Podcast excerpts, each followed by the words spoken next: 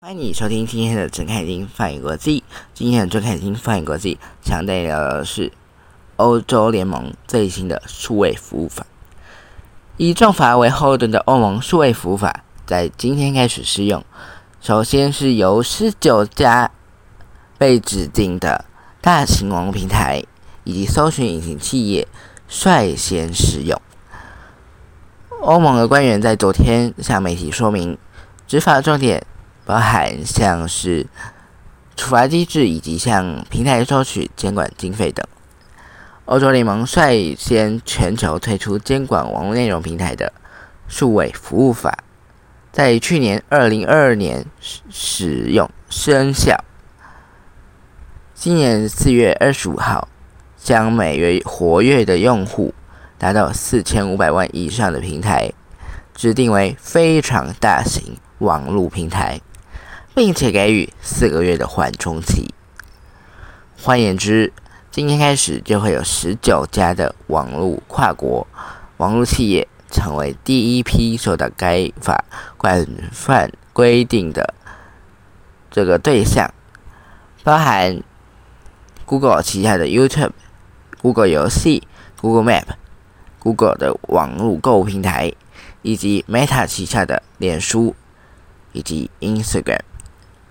以及母公司在中国的阿里巴巴国际版、数买通、抖音海外版、TikTok 等十九家的网络平台。同时，微软的 Bing 还有 Google 搜寻，则依该法同样标准被指定为非常大型搜寻引擎。这十九家的企业最迟将会在明天之内必须向。欧盟提交第一份的年度风险报告评估，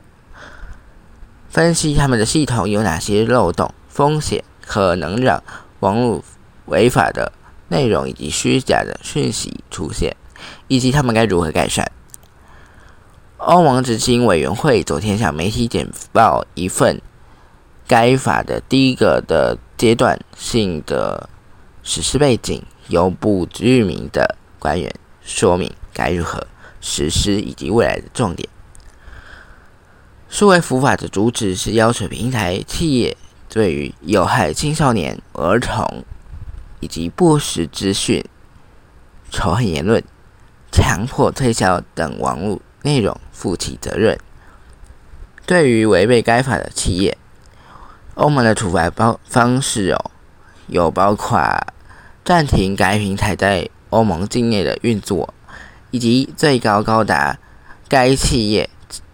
呃全球的年度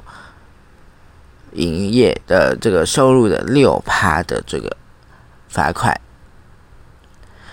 欧盟官员表示，处罚机制的运作将与欧盟的反托拉斯机制相似。这方面，欧盟已经有相关的足够经验，而六 percent 的。全球营收的罚款上限也与反托拉斯法规相同。此外，前面我们所说的十九家大型企业也需要向欧盟执行委员会缴交最高不超过他们的全球营收的零点零五 percent 的数位服务法实施经费。欧盟官员解释哦。实际的缴费金额是依据每年执行委员会估计的预算来收取，估计方式将会透明化，并且向欧洲议会报告。执行委员会估计，二零二四年将会收取四千五百万欧元，大约是十新台币十五亿十五亿五千万元。同时，也将会有一百二十三名的专业专业人员在执委会负责执行该法。那有记者就问到说，企业界是否抱怨该法强制收费？那我们刚刚提到的这位官员就回答说，重要的是要将这个网络平台内容从过去未受规范的领域移往受规范的领域，而纳税的人的钱不应该要为需要规范的企业来支出哦。就像电信商也必须向政府缴费，企业没有什么好抱怨的。欧洲联盟，呃，欧洲的这个政治新网站 Political 将十九家的企业今天开始要做到的事情归为五项。第一项是在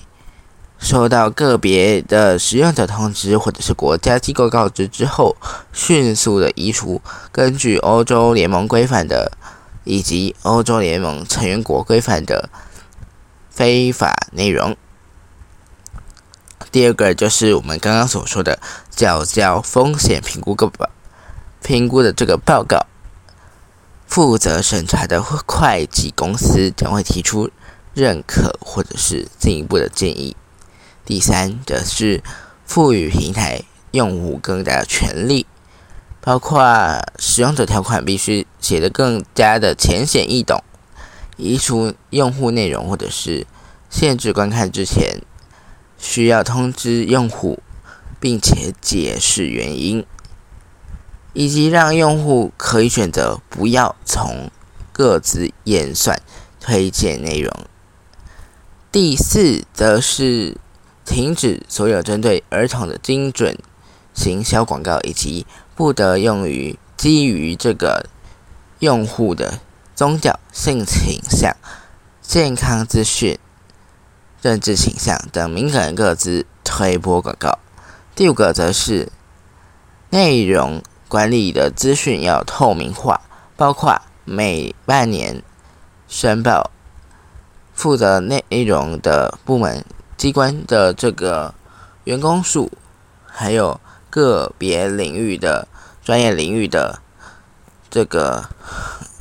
专业领域的这个程度，还有。欧洲联盟官方的这个语言，官方语言的使用能力，以及运用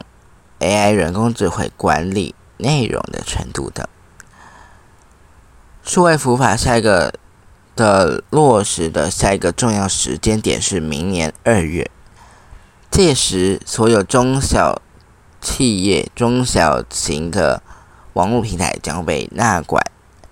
每一家在欧盟有执行业务的